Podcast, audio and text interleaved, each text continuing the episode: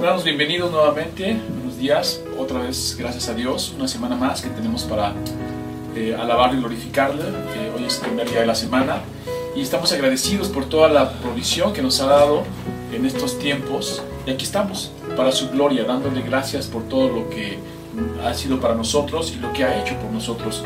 Y este es un testimonio porque estamos aquí dándole la gloria al Señor. Vamos a iniciar eh, nuestro culto con una oración y les voy a pedir que ya en casa eh, me sigan, por favor, eh, con esta oración para iniciar. Espero que estés preparado ya para darle honra y gloria al Señor, porque lo que hacemos hoy todos juntos es glorificar a Dios, darle toda la honra que se merece su nombre. Oremos, hermanos. Señor, te damos gracias por este día, por la bendición de esta mañana, porque eres bueno con nosotros, porque esta semana que pasó, Señor, pudimos ver tu fidelidad en todos los aspectos de nuestra vida, Señor. Aquí estamos. Eh, gracias por todo lo que nos has dado y lo que no. Incluso, Señor, la salud, la enfermedad, todo, Señor, porque sabemos que aún la enfermedad es para tu gloria. Señor, eh, queremos ponernos en tus manos para que el día de hoy eh, podamos cantarte, podamos alabarte, podamos en esta comunión de los santos, Señor, exaltarte. Recibe este culto, Señor, como un olor fragante. Bendícenos en el nombre de Cristo Jesús, Señor nuestro. Amén. Muy bien, hermanos, vamos a, vamos a prepararnos, hermanos, con una oración para celebrar la Santa Cena. Eh, esto lo hacemos como lo hemos estado enseñando cada ocho días, porque para nosotros es importante eh, reunirnos para tomarla. Uno, porque hacemos memoria de Él hasta que Él regrese. Es un mandato, es una ordenanza. Eh, y la otra es porque a través de tomarla, el pan, el el vino, que son símbolos de su cuerpo y símbolos de su sangre, somos ministrados espiritualmente. No es que esté allí el cuerpo ni la sangre, sino que espiritualmente eh, los representan y los ministran. Bueno, vamos a ponernos en oración para dar eh, gracias por el pan y que el Señor eh, tome este acto grato. Oremos hermanos, si ya estás en casa y espero que ya tengas preparado tus símbolos para celebrar con nosotros en la comunión de los santos la Santa Cena. Esta es una, eh, una ordenanza que tenemos de celebrarlo hasta que Él regrese y tiene que ser en comunión, no puede ser solo, porque lo que representa precisamente el pan es la unidad del cuerpo, la iglesia, nosotros, y lo que decimos que somos uno en Cristo, y entonces tiene que ser en la comunión de la iglesia misma, de los santos, y lo hacemos hoy a través de esta plataforma. Vamos a orar y vamos a bendecir los símbolos. Señor, te damos gracias porque nos permites una semana más. Te damos gracias, Señor, porque nuevamente, Señor, eh, nos has sustentado. Y te damos gracias, Señor, porque estamos hoy aquí reunidos en tu nombre, para darte la honra y la gloria. Señor, nos preparamos para participar de tu mesa. Es una mesa que tú instituiste con tu cuerpo y con tu sangre. Gracias por darnos el privilegio de participar de ella y gracias porque nos permites hacerlo cada ocho días. Señor, queremos que bendigas el pan que vamos a usar esta mañana para simbolizar tu cuerpo entregado en la cruz, donde ahí, Señor, se descargaron la venganza por nuestros pecados. Se cobra, Señor, tu justicia y hoy, Señor, hemos sido reconciliados contigo a través de este pago, de este sacrificio en la cruz. Gracias, Señor, porque también al resucitar somos declarados justos, no en nuestros méritos, sino en el tuyo. A ti sea la gloria, Señor. Te pedimos que bendigas el pan, pero sobre todo nuestras vidas, Señor. En el nombre de Cristo Jesús, Señor nuestro. Amén. Muy bien, vamos a prepararnos para tomar la copa. Vamos a orar, hermano. Eh, te invito a que me acompañes allá en casa. Señor, te damos gracias porque nos has permitido participar del pan, Señor, símbolo de tu cuerpo. Nos preparamos, Señor, para participar de la copa, símbolo del nuevo pacto en tu sangre derramada para el perdón de nuestros pecados. A ti sea la gloria, Señor. Señor, te pedimos que bendigas la copa, pero sobre todo nuestras vidas, Señor. Que cuando lo tomemos podamos entender lo que estamos haciendo. Podamos realmente discernir tu cuerpo y realmente discernir lo que significa beber la copa, Señor. Lo que anunciamos, lo que decimos, lo que entendemos, Señor. Permite que podamos ser capaces de entender lo largo, ancho y profundo que es tu amor, Señor. A ti sea la gloria. Bendice la copa, bendice nuestras vidas. En el nombre de Cristo Jesús. Amén. Te invito a que lo hagamos reverentemente y bebamos juntos. Muy bien, hermano, una vez que ya hemos eh, celebrado la Santa Cena, hemos recogido ya los símbolos, vamos a prepararnos para eh, el sermón de esta mañana. El sermón de esta mañana, eh, como lo hemos venido haciendo, estamos platicando de la fe en la gracia de Dios y cómo luchar y vencer estas cuestiones de nuestra vida, pecados inclusive, que se vienen y nos, nos asedian, y están ahí. Hoy vamos a predicar sobre la fe en la gracia de Dios contra la codicia.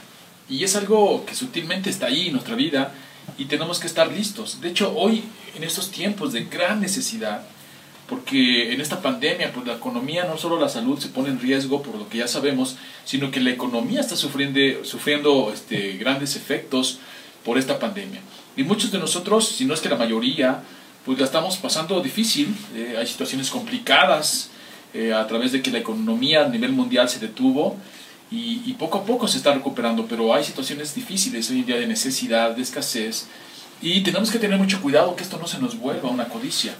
Y lo vamos a explicar, cómo es posible que algo necesario pueda volverse codicia y Dios sabe que lo necesitamos. Y vamos a ver también cómo vamos a luchar contra, con la fe en la gracia de Dios, contra esta codicia, y vamos a ver también cómo vamos a luchar con la fe en la gracia de Dios a través de la santificación con la codicia. Todo eso lo vamos a ver el día de hoy. Vamos, permítame ponernos en oración para empezar el sermón de esta mañana.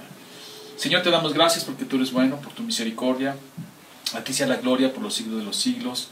Señor, queremos que tú nos guíes hoy, esta mañana, en tu palabra, a través de tu Espíritu, que nos lleve, Señor, para poder entender lo que tú nos quieres decir en estos tiempos de dificultad económica, en estos tiempos de escasez, inclusive de salud, Señor.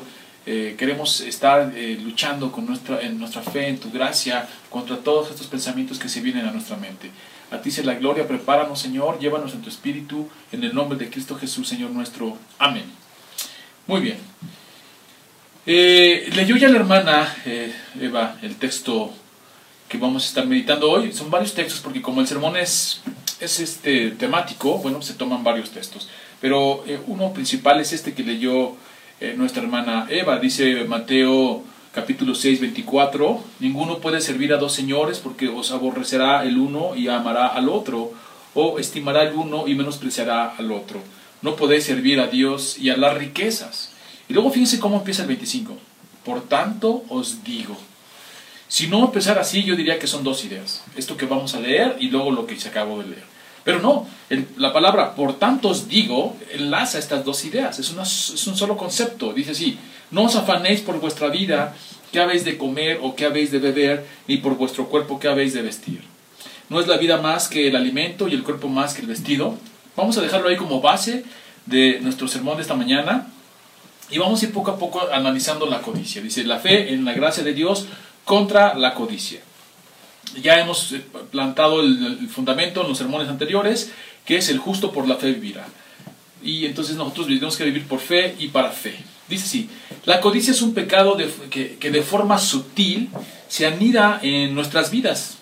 No en balde se menciona en, en los diez mandamientos de una forma muy específica al final, por lo que es importante ponerle mucha atención. Dice, Éxodo 20, 17. Hablando de los diez mandamientos, dice así, no codiciarás la casa de tu prójimo, no codiciarás la mujer de tu prójimo, ni su siervo, ni su criada, ni su buey, ni su asno, ni cosa alguna de tu prójimo. La palabra codiciar tiene un sentido. La palabra codiciar es desear algo tanto que uno pierde su contentamiento en Dios. Recuerden que nosotros, eh, cuando vemos el significado de las palabras, no las vemos tanto en una etimología de las palabras o en un diccionario, la vemos en el contexto. Bíblicamente, codiciar para nosotros es desear algo tanto que pierdes el contentamiento en Dios. Eso ya es codicia, lo que sea. Algo que te hace perder el contentamiento en Dios porque ya estás mirando a otro lado, es codicia. Entonces podemos decir que lo opuesto a la codicia es el contentamiento en Dios. Y cuando disminuye el contentamiento en Dios, la codicia aumenta. Eh, por eso Pablo dice en Colosenses 3:5 que la codicia es idolatría. Dice así, por tanto, considerad los miembros de vuestros cuerpos terrenal como muertos a la fornicación, a la impureza, a las pasiones, los malos deseos, y fíjense bien, y la avaricia, que es idolatría. ¡Wow! Eso es maravilloso porque ahora vamos a entender que la codicia, eh, avaricia, es idolatría. ¿Por qué? Bueno, eh, dice el catecismo de Westminster, eh, ¿cuál es el fin principal del hombre, hermano? El fin principal del hombre y más noble es glorificar a Dios y gozarse en Él. ¡Wow! Gozarnos en el Señor, eso es el principal. Glorificarlo y gozarnos. Y cuando te gozas en Él, lo glorificas. Es un mandamiento y es una cosa hermosa que, que nos enseña. Eso es el fin principal. Mientras más satisfechos estés en Dios, más glorificado es el Señor. Dice, la idolatría eh, es idolatría porque el contentamiento que debe recibir eh, Dios empiezas a conseguirlo en otra parte. Por la codicia, la avaricia, como lo acabamos de decir, como dice el texto en Colosenses, es idolatría. Porque esto satisfacción y esto gozarme en Dios, ya no lo hago en Dios, ya lo empiezo a conseguir o a buscar en otra cosa y eso es idolatría. Poner algo antes que Dios. Primero es Dios. Dios es primero en toda tu vida, en todas nuestras circunstancias. Dios es primero. Y si tú pones algo antes, eso es idolatría. Y entonces la codicia y la avaricia buscan, buscan otra cosa que no está en Dios, que no es de Dios, que no te lo proporcionó Dios, y entonces empiezas a dejar a Dios de lado y ya es idolatría. La codicia deja de contentarse en Dios y empieza a contentarse en otra cosa, lo cual en sí es idolatría. Y la idolatría, como ya lo dijimos, aparece al principio y al final de los diez mandamientos. Sí. Leímos el último mandamiento, no codiciarás la mujer, el, creado, eh, lo que el otro tiene. Pero como ya vimos que codicia, avaricia es idolatría, ¿qué crees? Que en los diez mandamientos el primero empieza con idolatría, primer mandamiento, y termina con idolatría. Fíjense bien. Eh, no tendrás dioses ajenos delante de mí. Es el primer mandamiento. Tener un Dios ajeno delante de Dios quiere decir que Dios tiene que ser nuestro todo, el que lo llena todo en todos. Y si tú pones algo ajeno, le pones Dios en minúscula, es idolatría. Pusiste algo antes del Señor. Tu codicia también pone algo antes del Señor. Busca la satisfacción en algo que no sea Dios. Los dos son eh, idolatría. No codiciarás la mujer de tu prójimo. No codiciarás la mujer de, ni su siervo, ni su criada, ni su buey, ni su asno, ni cosa alguna de tu prójimo. Estos dos mandamientos son equivalentes. No tener dioses ajenos y no codiciar. Es lo mismo. La codicia es un corazón dividido entre dioses. Así que Pablo la llama idolatría en Colosenses 3.5, como ya lo leímos. Entonces tenemos que tener mucho cuidado. Primero entender la idolatría, porque a veces uno entiende la idolatría como, pues hacerse algo de madera, hacer algo de barro y ahí adorar. No. La idolatría, como lo acabamos de ver, es simple y sencillamente poner algo antes de Dios. Eso es idolatría. Y tú sabrás que es idolatría para ti. Uno tiene que examinarse a sí mismo y ver qué estoy poniendo antes de mi Dios, qué estoy poniendo antes del Señor en mi vida. ¿Qué? Y eso es, puede ser tu codicia, puede ser muchas cosas que pones antes. Solamente ahí es para que veas cómo podemos caer en idolatría, tanto como dice el primer mandamiento, Dios ajeno y codiciar otra cosa. Nosotros tenemos que estar en plenitud de gozo, que nuestra copa esté rebosando en nuestro Señor y Salvador. También el amor al dinero es codicia, como lo dice Pablo a Timoteo, porque los que quieren enriquecerse caen en tentación y lazo, y en muchas codicias necias y dañosas, que hunden a los hombres en destrucción y perdición, porque raíz de todos los males es el amor al dinero, el cual codician algunos codiciando algunos, fíjense bien, se extraviaron de la fe y fueron traspasados de muchos dolores. ¡Wow! ¿Qué, texto de Pablo a Timoteo? ¡Wow! Y le dice, aguas, aguas Timoteo. Porque está hablando de gente que tenía fe. No estamos hablando de gente que no tiene fe y que tiene fe en su dinero y que, bueno, viven allí. Estamos hablando de personas ya en Cristo. Dice que, amando el dinero, codiciándolo, se extraviaron de la fe y fueron traspasados de muchos dolores. La raíz de todos los males, de muchos males, hermanos, es el dinero. Cuidado, como dice el texto, te puede extraviar y te vienen muchos dolores. Créemelo. Cuando tú empiezas a codiciar, cuando tú empiezas a amar el dinero más que al Señor, cuando ya lo pones en un lugar que no es más, no tienes que amar el dinero más bien, sino tienes pues, es parte de la vida y se tiene que necesitar.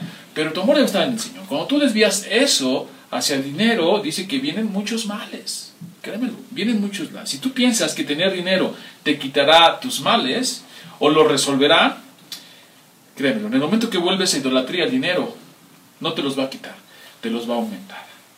Porque uno piensa que tener dinero, y a veces uno, eh, muchos eh, envidian al rico.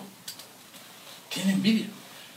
Ay, si yo tuviera, ay, mira cómo tiene, ay, yo no. Y están codiciando eso, lo están codiciando, pero créemelo, muchas veces si, si esa riqueza no está puesta en el Señor, si esa riqueza no está puesta eh, y es bendición del Señor, porque muchos hermanos tienen dinero para la gloria del Señor y lo usan para bendición. ponen seminarios, ayudan mucho a los misioneros, hacen escuelas, o sea, es impresionante la bendición que hay a través de ese dinero, pero ¿qué crees? Que su corazón no está allí. Les llega, por, porque así es, así dice, busca primero el reino y justicia y lo demás viene por añadidura. Y es añadidura la que llega en muchos hermanos en Cristo. Pues dice, pero cuidado con desviar tu corazón allí. Cuidado con gozarte más en el don que en Cristo. ¿Por qué? Ya es idolatría y te trae muchísimos males y te los aumenta. Hay un dicho que dice, eh, el que no tiene llega a tener, loco se quiere volver. Pero hay otro que dice, el que no tiene llega a tener, miserable se empieza a volver. ¿Por qué? Porque muchos descansan en sus cuentas bancarias, en su dinero, y ese es su problema. No tienes, llegas a tener y uff, despilfarras. Pero también el otro dice, no tienes, llegas a tener y no despilfarras. ¿Qué crees? Que se vuelven miserables. Lo único que quieren es acumular porque sienten que ya no va a haber después y entonces si se gasta, pues qué van a hacer si llega a faltar y entonces su vida se empieza a atrapar de una u otra manera. Son, son extremos. El que se vuelve loco y gasta como loco y se da uno cuenta cuando es un nuevo rico, decimos, y el otro que no quiere ni gastar. No sé si te acuerdas de esta caricatura de Rico MacPato, cómo empezaba. A lo mejor estas nuevas generaciones ya no lo ven, pero nosotros que ya eh, tenemos cierta edad, Salía nadando en mucho dinero, así como era como un río de dinero y, monedas de oro y billetes, pero salía todo, ¿cómo se llama? Eh, cuando cosen sus suéteres y... Ay, no, o sea, no gastaba ni un peso, no lo quería gastar. Entonces son dos extremos fuertísimos que te puede atrapar el amor al dinero. Uno que lo gastes como loco y el otro que no quieras gastar ni un centavo. ¿Por qué? Porque estás descansando en tus bienes. Cualquiera de las dos empieza a descansar en sus cuentas bancarias o en sus bienes. Según ellos, les da seguridad. Y yo creo que no. Yo creo que les quita. ¿Por qué? Pues porque se acuestan eh, pensando en el dinero y se levantan pensando en el dinero. De una u otra manera. Para no gastarlo, para gastarlo. Y se vuelve una cosa, o tener más, tenebrosa. Nosotros tenemos que descansar en Cristo. Nosotros no vamos a descansar en si tenemos bienes, si no tenemos, en nuestras cuentas bancarias. Vamos a descansar en Cristo. Si Dios te ha dado, hermano, para su gloria y bendice a otros, porque ya lo hemos dicho en otros sermones, eh, el don es para bendecir a otros, para la edificación del cuerpo de Cristo. Entonces, si tienes, comparte, da. Y eso es bendición. Y ahí nos vamos a asegurar, tú te vas a asegurar mismo de que esa bendición, de que el Señor te hizo próspero, es para su gloria. Bueno, eh, algunos se preguntarán si tener dinero es malo. Ya lo hemos dicho y lo hemos dicho muchas veces. No, no lo es. El dinero se necesita aquí. Se necesita en este mundo, es necesario y el Señor lo sabe. Tenemos a Abraham, Isaac, Jacob, todos esos que ya hemos mencionado en otros sermones, hablamos de este tema, pues, tenían mucho dinero, muchos bienes, riqueza, pero su corazón no estaba allí. Entonces dice así, eh, lo malo es poner tu corazón allí, porque donde está tu tesoro, dice la palabra de Dios, está tu corazón. Y si tu tesoro no es Dios, entonces, ¿en dónde está tu tesoro? Dicho de otra manera, si tu tesoro no es Dios, donde sea que hayas puesto tu corazón, es idolatría, hermano. Tu tesoro debe estar en el Señor. Como esta parábola de vender, encuentran un gran tesoro, va y vende todo lo que tiene, todo lo que tiene va y lo vende, o sea, no le importa, como dice el apóstol Pablo, es basura con tal de conocer al Señor. Y entonces en la parábola va, vende todo lo que tiene y compra este terreno donde está ese gran tesoro. Y ese gran tesoro es Cristo. Y ahí debe estar nuestro corazón. Eh, ¿Quieres saber en dónde está puesto tu corazón? Porque algunos van a decir, no, hermano, yo sí tengo mi corazón puesto en el Señor. Ah, Sí, sí, no, hermano, yo no codicio, ¿no? Vamos a ver. Y si es así, gloria a Dios, ¿eh? Para gloria de Dios lo eres, y gloria a Dios. Y eso es lo que andamos buscando, ser como Cristo. Pero déjame hacer unas preguntas para ver que tú mismo analices dónde está tu corazón. Dice que donde está tu tesoro está tu corazón. Ahora vamos a ver dónde está tu corazón y entonces vamos a identificar cuál es tu tesoro. Dice así, eh, si quieres saber dónde está puesto tu corazón, ahí vamos a encontrar tu tesoro. Ahora, ¿cómo vamos a saber eso? Fíjate cuál es tu conversación. ¿Qué es lo que hablas todo el día? ¿Cuál es tu conversación con la gente, con, tu trabajo, con todas las personas? O sea, en general, en todo tu día, si tú tuvieras que evaluar cuál es tu conversación, déjame decirte una cosa, ahí va a estar tu tesoro. Vas a encontrar a tu corazón y vas a encontrar tu tesoro. ¿Por qué? Porque de la abundancia de la boca habla el corazón. Perdón, porque de la abundancia del corazón habla la boca. Sí, de lo que está lleno tu corazón, tu boca va a estar hablando. Así que si queremos encontrar dónde se puso nuestro corazón, en qué tesoro se puso, escúchate. Ve qué tanto estás hablando, ve qué tanto estás, cuál es tu conversación. Y dice la palabra de Dios, eh, porque de la abundancia del corazón habla la boca. Y esto te puede pasar de una forma muy sutil, hermano, porque decíamos al principio que hay mucha sutileza en la codicia, no te das cuenta. Y te lo digo por testimonio que a mí me pasó, yo luché contra esas cosas, tuve una lucha fuerte y no quise que desapareció, ahí va a estar asediando siempre, ¿no? Ves cosas, te agradan, quieres, pero yo tuve una lucha muy fuerte hace muchos años y me acuerdo que mi esposa me decía, oye Rush, eh, te, te, acuestas pensando en el dinero y te levantas pensando en el dinero. Y sabes algo que me movió mucho un día, porque íbamos a reuniones y todo, y un día mi esposa me dijo, ¿sabes qué Rush? Que lo único que hablas es de dinero. No tienes otra conversación. Toda tu conversación está hablando de negocios, de dinero, de cosas, bienes. Ahí me di cuenta que tenía un problema de idolatría. El tener dinero no es malo, hermano. Malo es perder el contentamiento de Dios y empezar, empezarte a gozar en otra cosa, en este caso el dinero. Pero la idolatría puede disfrazarse de muchas maneras y ahorita te voy a dar algunos ejemplos para que tengamos cuidado cómo puedes ser idólatra y si no te das ni cuenta. Dice, los deseos codiciosos se pueden disfrazar de necesidades primarias y volverse necesidades codiciosas. Lo voy a repetir y ahorita lo voy a explicar. Los deseos codiciosos se pueden disfrazar de necesidades primarias y volverse necesidades codiciosas. Y no estoy hablando de estos ejemplos tan sencillos y claros de codicia, como cuando alguien te dice, el otro estaba yo viendo eh, el muro de un amigo y vi que se había comprado un coche deportivo de estos alemanes, carísimos, que no todos tienen.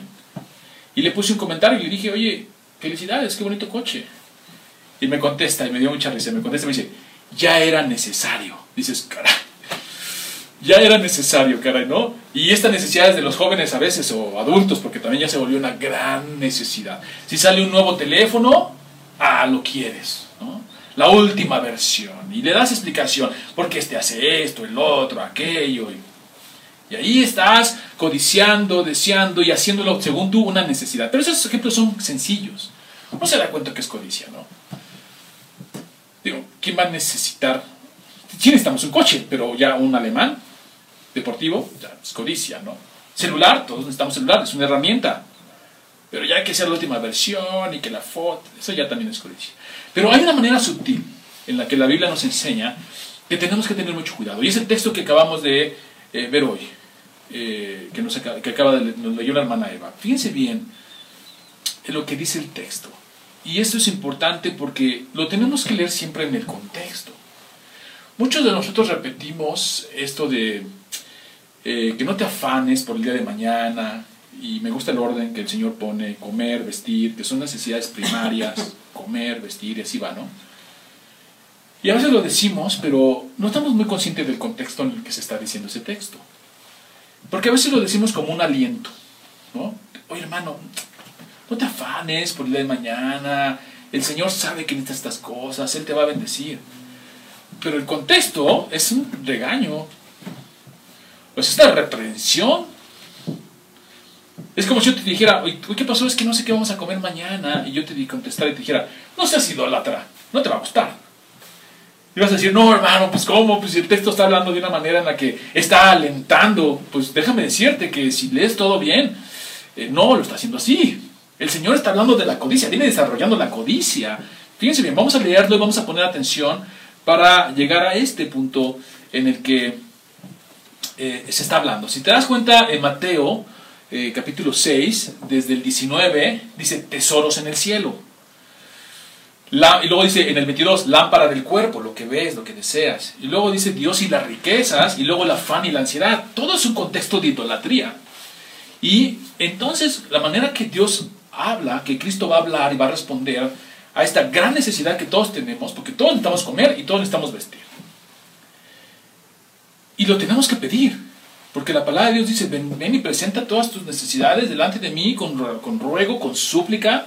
No digo nada de que yo te creo, no, con ruego y con súplica. Y en otros textos vamos a encontrar como si, en agradecimiento, como si ya lo hubieras recibido. Pero aquí está hablando de que una necesidad primaria la volvemos idolatría. ¿Cuándo la volvemos idolatría? Algo que necesitamos. Cuando se vuelve afán. Ese es el punto. Quiero que junto conmigo eh, estudiemos este texto. Dice así. Eh, tengo otra versión acá, pero bueno, vamos a, a, leerla en la versión Las Américas. Pero es lo mismo. Nadie puede servir a dos señores. Si empieza el 24. Fíjense el contexto de idolatría. Nadie puede servir a dos señores porque aborrecerá a uno y amará al otro, o se apegará a uno y despreciará al otro.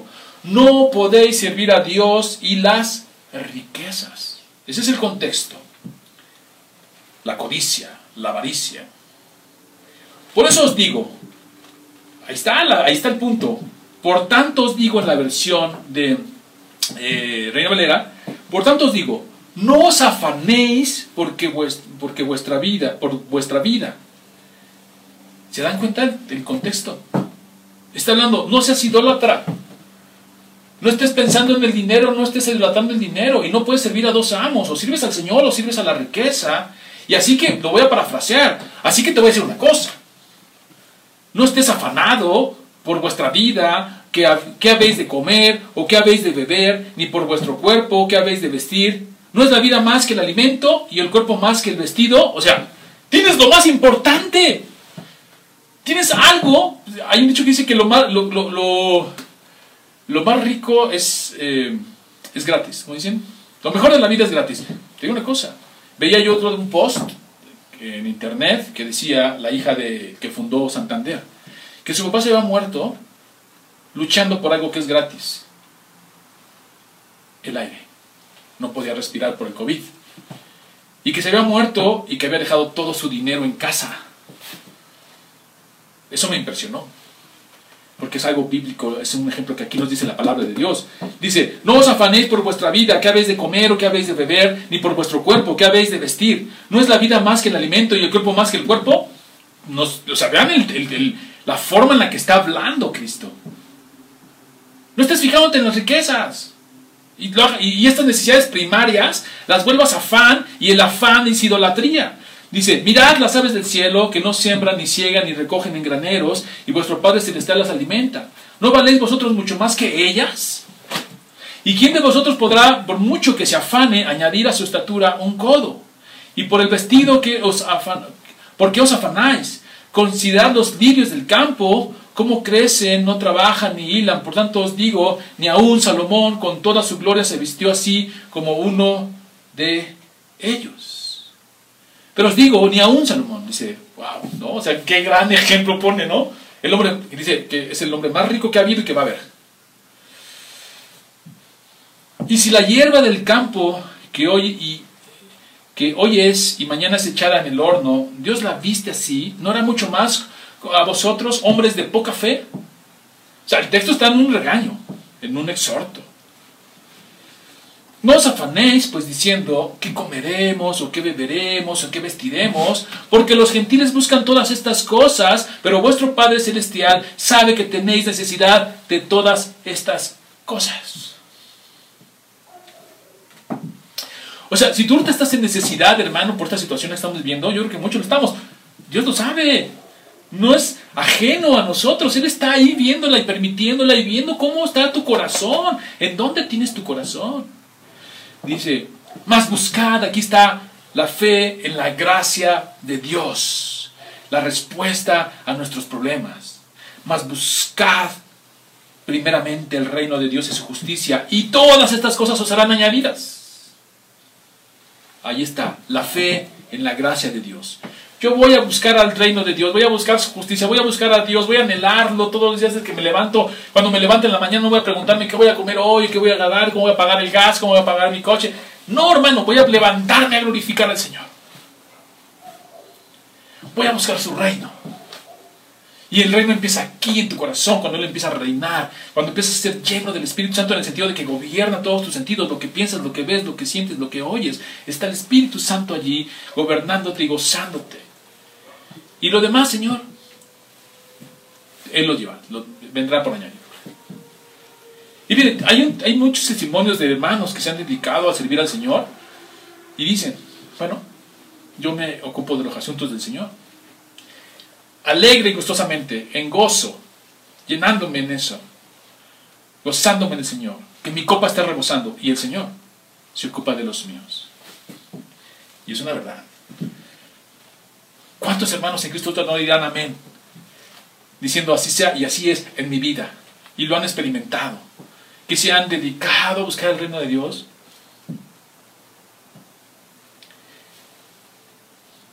Y el Señor les suple todo. Así que no os afanéis por el día de mañana, porque el día de mañana traerá su propio afán. Basta cada día su propio mal. Ahí está, hermano.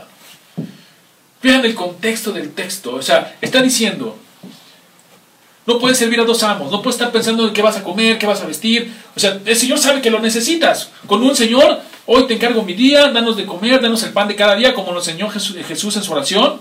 Dame el pan de cada día. Con eso es suficiente, hermano. ¿Sabes por qué? Porque Él sabe que lo necesitas y te lo va a dar. Y además tenemos lo más importante, la salvación, la vida, eh, su reino y su justicia en nuestra vida. Pero cuando ya lo vuelves afán, es idolatría. Porque estás, como dijo al principio, ninguno puede servir a dos años, porque a, dos amos, porque aborrecerá el uno o amará el otro, o estimará el uno y menospreciará el otro. No podéis servir a Dios y las riquezas. Por tanto, dice, para no caer en ese error de estar, que tu corazón esté afanado por lo que necesitas, busca el reino de Dios y su justicia. Eso es la fe en la gracia de Dios. Yo tengo fe que si busco al Señor, su gracia va a ser derramada conmigo, en mi vida día a día. Eso es lo que está diciendo. Aquí vemos que el contexto es la idolatría, el amor disfrazada de necesidad. Hermano, pero es que si lo necesitamos, Dios lo sabe, lo acaba de decir, Él sabe que las necesitamos. Pero entonces si yo la necesito y la pido de la tría, no. Tú la puedes pedir con, con, ruego y súplica y con acción de gracias. Pero cuando se vuelve afán, es que dejaste de descansar en el Señor y empiezas a descansar en tus fuerzas y como tus fuerzas son débiles, pues estás preocupado. Descansa en el Señor. Y eso es lo que dice el texto. Dejar de gozarte en Dios y empezar a encontrar contentamiento en otro lado. Allí, hermano, te has extraviado. Dejar de descansar en el Señor y pensar que vas a descansar bien si el Señor te manda un millón de pesos. Si el Señor te abre tu cuentita y te hace... No, descansar en el Señor da contentamiento. El contentamiento en la fe en la gracia de Dios es la clave para luchar contra la codicia. Como dice nuestro Señor Jesucristo, busca primero el reino de Dios y su justicia y todas estas cosas os serán añadidas. Qué hermoso texto. Déjame darte otro ejemplo con Filipenses 4, 11 al 13. Y aquí, hermano, este, digo, aquí Pablo nos revela un secreto.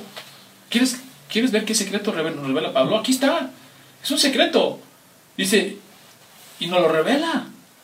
Maravilloso para luchar contra la, la codicia. Estas necesidades que tenemos que se vuelven afán, idolatría, codicia. ¿Cómo lucho contra eso, hermano, para que no se me vuelva una necesidad primaria en una codicia? Bueno, Pablo va a decir esto. Me alegré grandemente en el Señor de que ya al fin habéis revivado nuestro cuidado para conmigo. Está hablando a los filipenses que le mandan ofrenda. Hay todo un contexto donde Pablo se defiende para que no se piense que está buscando dinero o que su necesidad viene de una insatisfacción. Eh, bueno, pero vamos a sentarnos acá. Dice, en verdad antes os preocupabas, pero os, falta, os faltaba la oportunidad. No que hable porque tenga escasez, aquí es importante, ¿no? No estoy hablando porque tengo escasez y estoy inconforme, no está diciendo eso y pues lo quiere aclarar. Pues he aprendido a contentarme cualquiera que sea mi situación. Sé vivir en pobreza y sé vivir en prosperidad. En todo y por todo he aprendido, fíjense la palabra que usa, el secreto. ¡Wow! Pablo, dinos el secreto. Yo quiero saber ese secreto por el cual tú has aprendido a estar contento, cual sea que sean tus circunstancias, tus necesidades o tu abundancia. He aprendido el secreto tanto de estar saciado como de tener hambre, de tener abundancia como de sufrir necesidad. ¿Quieres saber ese secreto? Yo lo quiero saber. Aquí está. Pablo no se lo guarda. No es como que he, aprendido el secreto, dice, y me lo guardo ahí, háganle como puedan. No, no, no lo da, no lo dice.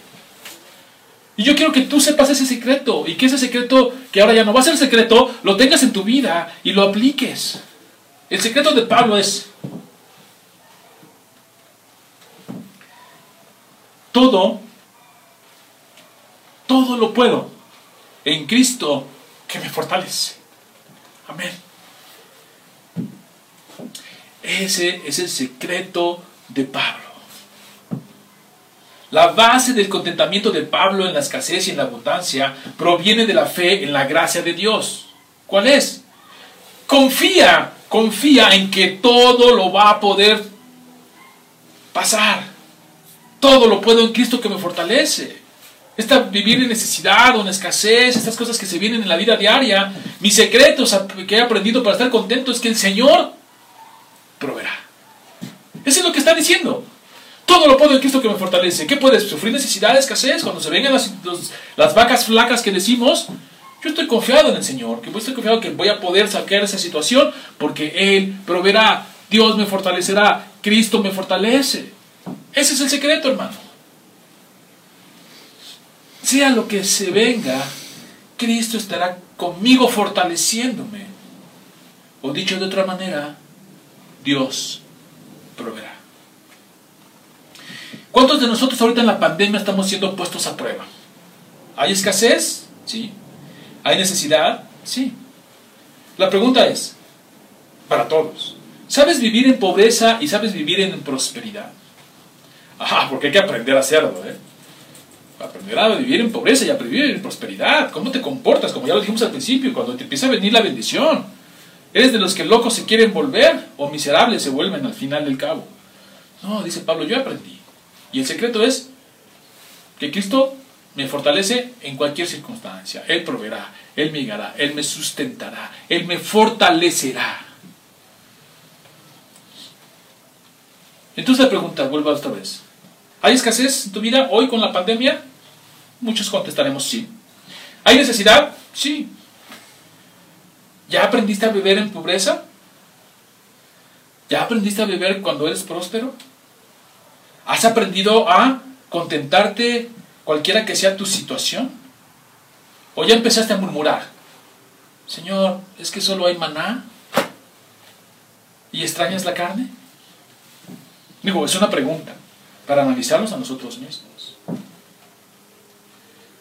Pablo dice, he aprendido el secreto. ¿Ya lo aprendiste tú, hermano? La fe en la gracia de Dios. Cristo nos fortalecerá en cualquier circunstancia. El, el, que ama, eh, el alma que tiene contentamiento en Cristo es el alma que dice, fíjense bien, tenemos una otra parte. Si tú estás en Cristo, fortalecido en Él, y tu alma tiene contentamiento en Cristo, estos textos son nuestros. Dice así, Jesús les dijo, yo soy el pan de vida. El que viene a mí no tendrá hambre, y el que cree en mí nunca tendrá sed. Y tú puedas estarte preguntando, hermano, pero eso es, en el contexto es como espiritual, ¿no? Habla del espíritu. de que mi espíritu se llene en Él, de que mi espíritu se goce en Él. Pero estamos hablando de lo material, de la carne, de la, de la masa, ¿no? Bueno, déjame explicarte el contexto, dice unos versos antes. Jesús les respondió y dijo, eh, acabamos de leer Juan 6:35, para los que quieran anotar, pero fíjense lo que dice del 26 y el 27 del mismo Juan 6. Juan 6:35 dice, eh, Jesús les dijo, yo soy el pan de vida, el que viene a mí no tendrá hambre y el que cree en mí nunca tendrá sed. ¿En qué contexto dijo esto? Veámoslo. En el 6, 26, 27. Jesús les respondió y dijo, en verdad, en verdad os digo, me buscáis no porque hayáis visto señales, sino porque habéis comido de los panes y os habéis saciado. Trabajad no por el alimento que perece, sino por el alimento que permanece para vida eterna, el cual el Hijo del Hombre os dará para que a éste es a quien el Padre, Dios, ha marcado con su sello. Ese es el contexto. La gente lo estaba buscando por la masilla, por el, pan, por el alimento. Y te dice, ustedes no vienen por las señales, ustedes no vienen realmente a creer en mí, ustedes vienen porque les doy de comer. Porque pues, conocemos las historias que multiplicó los peces, los panes y le daba de comer a las multitudes. Dice, ustedes vienen por ese alimento. Y entonces les dice, ok, déjenme decirles una cosa. Este es el verdadero alimento. Dice Jesucristo, yo soy el pan de vida. El que a mí viene no tendrá hambre ni tendrá sed. O sea, está diciendo que si espiritualmente estamos fortalecidos en Él y vivimos en Él y gozamos en Él, lo otro es secundario y viene por añadidura. Eso es lo que está diciendo. La codicia es lo contrario al contentamiento. En Dios, eh, dice, la codicia es lo contrario al contentamiento en Dios. Si no estás en este sentido, o sea, si tú tienes codicia, ya no tienes contentamiento en Dios. Y entonces, créemelo, vas a tener frustración, complejo y tristeza. De verdad. Y miren, es la segunda vez que manejo el término complejo en los sermones. Porque yo lo veo, lo veo claramente. Cuando alguien no tiene contentamiento en el Señor y es codicioso, son gente acomplejada. Y el complejo, híjole, trae muchos males y mucha codicia y dicen que el fin justifica los medios. Y eso es una... Eso es una... No sé, no es cierto. Eso es alguna cuestión de un corazón pervertido. El fin justifica los medios. Entonces si es roban y roban. ¿Por qué? Pues porque ellos quieren tener. Y luego muchos dicen que la pobreza lleva a esos términos. No es cierto. Tú le preguntas, tú te va en una, eh, en una entrevista que un cuate narcotraficante, etcétera, que tenía mucho dinero, le preguntaron que por qué lo hacía, si él tenía sus empresas eh, legales, por qué se había metido. Decir, pues es que aquí ganas, lo que ganas en un año allá, lo ganas aquí en un día. Codicia. Imagínense. No, no es la pobreza el sentido de la codicia, no. Hay pobres codiciosos y hay ricos codiciosos. Igual los dos se suicidan por dinero. Pero veamos eh, que a nosotros no nos pase, hermanos. Que nosotros podamos tener un contentamiento en el Señor de tal manera que podamos luchar contra la codicia. Digo, no es fácil ir a de repente eh, yo que vivo aquí por Santa Fe, de repente voy al centro comercial y pues ves, ¿no? La opulencia y te hace de repente comezón, pues, ¿no? Tú eres mi porción. Fíjense este texto que hermoso es. Dice así. Proverbios 30, 7 al 9. Oh Dios, te ruego dos favores. Concédemelos antes de que muera. Primero, ayúdame a no mentir jamás. Segundo, no me des pobreza ni riqueza. Dame solo lo suficiente para satisfacer mis necesidades. Pues si me hago rico, podría negarte y decir, ¿quién es el Señor? Ya no lo necesita, según él. Y si soy demasiado pobre, podría robar y así ofender el santo nombre de Dios. No es un hermoso texto.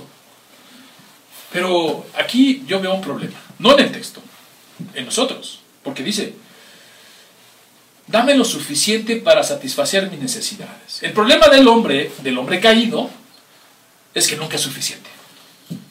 Nunca es suficiente. Y la contraparte es que el hombre que confía en Dios siempre le es suficiente. Hermoso, ¿no?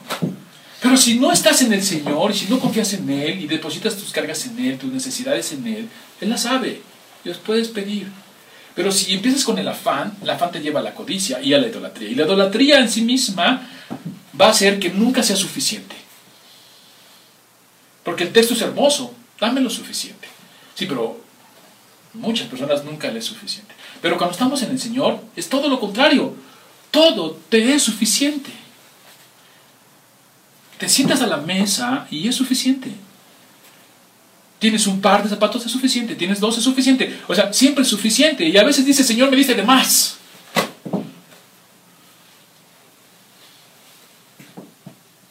Hasta me sobró, Señor. Qué bendición. Cuando tu corazón está alineado en fe, en la gracia de Dios. Siempre te es suficiente. Ahora, eh, la santidad, vamos a ver otra manera de poder luchar en fe, en la gracia de Dios, contra la codicia. Y esta forma es la santidad. Y déjame desarrollar este concepto de la santidad. Dice, la santidad como forma de expresión de la fe en la gracia de Dios. El problema de la codicia, como cualquier pecado, es que nos aleja de Dios y de la santidad, sin la cual nadie verá al Señor. Sí, la codicia te va alejando de Dios y de una vida santa. Y sin santidad no vas a ver al Señor, ni ahorita, ni en el futuro. No lo ves, no ves la bendición, no ves a Dios. No me contesta, Señor, no me cumples lo que yo quiero. Y recuerdo que alguien alguna vez, hablando de la santidad, decía, no, somos hijos del rey. Puedes pedirle lo que quieras. Es más, pídele tu casa grande, con cuartos, blanca, ponle color. Yo siempre estuve en contra de eso, yo no, lo veo. Porque no solo somos hijos del rey, somos sacerdotes del rey. Y como sacerdotes, tenemos que ver que somos apartados y separados de todo lo que el mundo ofrece. Y quiero desarrollar ese concepto. Dice así, eh, el problema eh, de la codicia, como cualquier pecado, es que nos aleja de Dios y de la santidad sin la cual nadie verá al Señor. Pero en especial la codicia contrapone la satisfacción de Dios y en el Antiguo Testamento vemos cómo la santidad rompe de lleno con este pecado. Primero es que somos apartados para Dios, somos santos, cortados, separados para Dios. Y luego todo lo que no le agrada a Dios nos va siendo retirado, nos va santificando. Y estoy explicando estos conceptos siempre que los toco porque hay muchas personas que nos ven por, por internet que no, no están acostumbradas, no son parte de la congregación y no están acostumbradas a los términos. Entonces por eso me doy ese tiempo de explicar. Les pido a los hermanos sean pacientes. Dice primero que somos apartados para Dios, somos santos. Y luego que todo lo que le agrada a Dios nos va siendo retirado, somos santificados. Y es así como la santidad, que es otra forma de expresión de la fe en la gracia de Dios, contrapone la codicia. Lo voy a explicar de por qué. ¿Por qué decimos que la santidad es otra expresión de la fe en la gracia de Dios? Porque, eh, porque confiamos en que ser cada vez más como Dios. Esa es la fe en la gracia de Dios. Yo confío en que esto de ser cada vez más como Dios, porque la palabra dice, ser santo como yo soy santo, y pero va a decir en toda vuestra manera de vivir. Entonces yo confío que eso es mejor que estar como estoy, ser como soy. Es mejor lo que Dios me ofrece que lo que el mundo me ofrece en la santidad. Es mejor ser como Dios que ser como yo, ser santo como Dios es santo. Es mejor vivir una vida, es mejor vivir una vida conforme a Dios que vivir una vida conforme al mundo. Y esa es mi fe en la gracia de Dios, en la santidad. Ser santo como Dios santo es mucho mejor que vivir. Miren, simplemente nosotros que hemos venido aquí, que el Señor nos ha llamado a sus pies. ¿Por qué atrás? ¿De dónde nos sacó? De la inmundicia. Y tú dices, no, pastor, yo era una bien, bien, bien portada, ¿no? No fui ni borracho, ni jugador, ni parandolo como otros. Peor, porque estabas metido en un orgullo ahí terrible, pensando que eras bueno. Nos sacó de un lugar terrible y nos puso, nos sentó en lo alto, dice el texto hermoso. ¿No es mejor? Yo tengo fe en eso, en esa gracia, y que se derrama día a día en mi vida. Dice, la, santidad en el sacerdocio en contraposición a la codicia. Aquí es donde vamos a ver. Pero vosotros sois, vamos a primera de Pedro 2.9, dice, pero vosotros sois linaje escogido, real sacerdocio, real sacerdocio, hermano, nación santa, pueblo adquirido para posesión de Dios, a fin de que anunciéis las virtudes de aquel que os llamó de las tinieblas a luz admirable. Aquí está buenísimo, porque estamos hablando de que nosotros, y lo explico para las personas, nosotros vemos que el Señor nos llama sacerdotes. Y lo hemos explicado, no, no somos sacerdotes, no, no el sacerdote que tú conoces hoy, no tiene nada que ver. No, estamos hablando de un sacerdote que si miramos el Antiguo Testamento, el sacerdocio se da en Aarón. Saca al Señor al pueblo de Egipto de esclavos, van al desierto y ahí establece un sacerdocio. Y empieza con Aarón y sus hijos, de la tribu de Leví. Y a todos los levitas le dice, ellos van a ayudarte en todo el servicio de, eh, del santuario. Bueno, y vemos la, forma en la que el Señor los elige. No todos los levitas ministraban, ¿eh? tenían que ser perfectos, sin defecto físico, tendrían que ser de una vida eh, tachable, de un matrimonio, o sea, tenían que tener cualidades para poder servir. Y el único que podía entrar el sumo sacerdote, en este caso entonces era Aarón, al lugar santísimo. Y vemos cómo los aparta de todo, los visten de una manera, los eh, consagran de una manera aparte del pueblo. Y a las otras once tribus, que son por tribus, doce tribus, toma una, que es la de Leví, y de ahí proviene Aarón, Moisés y todos los demás. Y entonces les dice, ustedes tienen un sacerdocio conmigo. ¡Wow! Era un privilegio, hermano, ser sacerdote. Entonces eh, veíamos cómo eh, eh, entraban al servicio y toda la gente se quedaba en el patio. Llegaban con sus animales para ser ofrecidos en todas las ofrendas y sacrificios. Y solo el sumo sacerdote tenía el privilegio de entrar al lugar santísimo y los demás sacerdotes y levitas de ordenar lo demás. Y uno dice, ah, qué maravilla, hoy yo soy sacerdote. Y entonces tengo el privilegio de ya entrar directamente al lugar santísimo. Como dice Hebreos, el cuerpo abre un camino y la sangre la confianza de entrar a ese lugar santísimo. Por eso cuando muere Jesús se rasga el velo de arriba hacia abajo, como diciendo, se acabó esto, esto es antiguo pacto, vamos al nuevo pacto, ahora todos a través de Cristo pueden venir y entrar directamente, entrar en mi reposo. Y hoy podemos orar y estar en contacto directo con el Señor a través de la intercesión de Cristo y que la oración sube por el Espíritu Santo. Amén, gloria a Dios. Podemos estar con el Señor hablando. Tú en cualquier momento cierras tus ojos. Ya no necesitas un sacerdote que te interceda. Ya tú eres un sacerdote. Y puedes entrar directamente. Y soy hermoso. Y luego vamos a reinar con Él. Dices, wow, qué maravilla. Y ahí es donde el hermano decía, pues somos reyes también, son ustedes reinas, ustedes son reyes, todos somos reyes, vamos a pedir, espérense hermanos.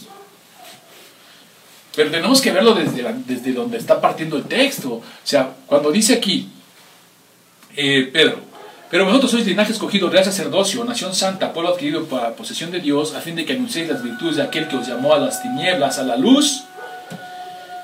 Tenemos que ver a qué está hablando. Primero, eh, habla cuatro virtudes.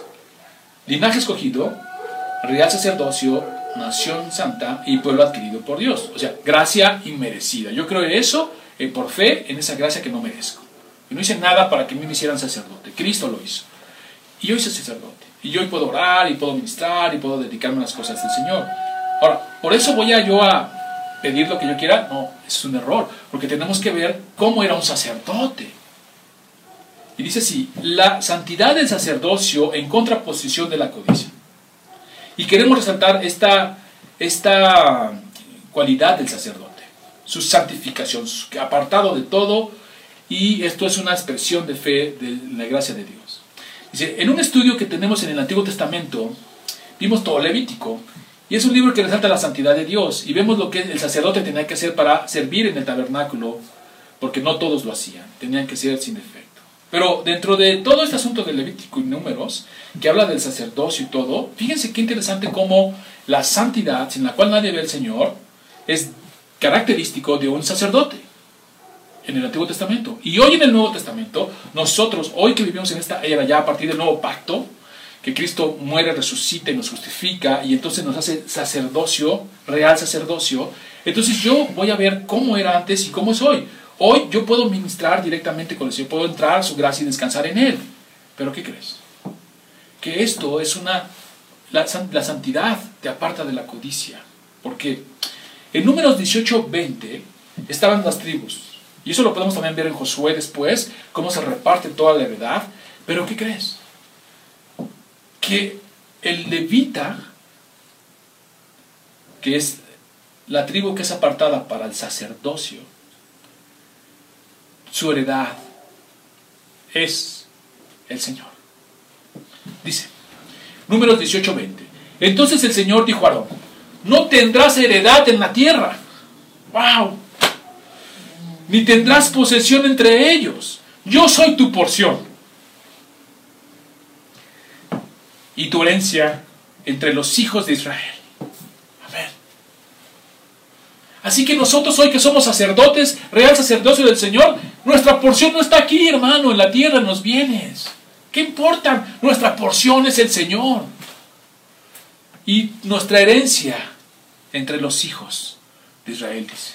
Qué hermoso. Entonces ahí está la, la, santidad del sacerdocio en contraposición de la codicia. El Señor nos dice, mira, tú ya eres mi hijo, te he traído conforme a mi propósito y por los méritos de Cristo. Ahora ya eres un real sacerdocio.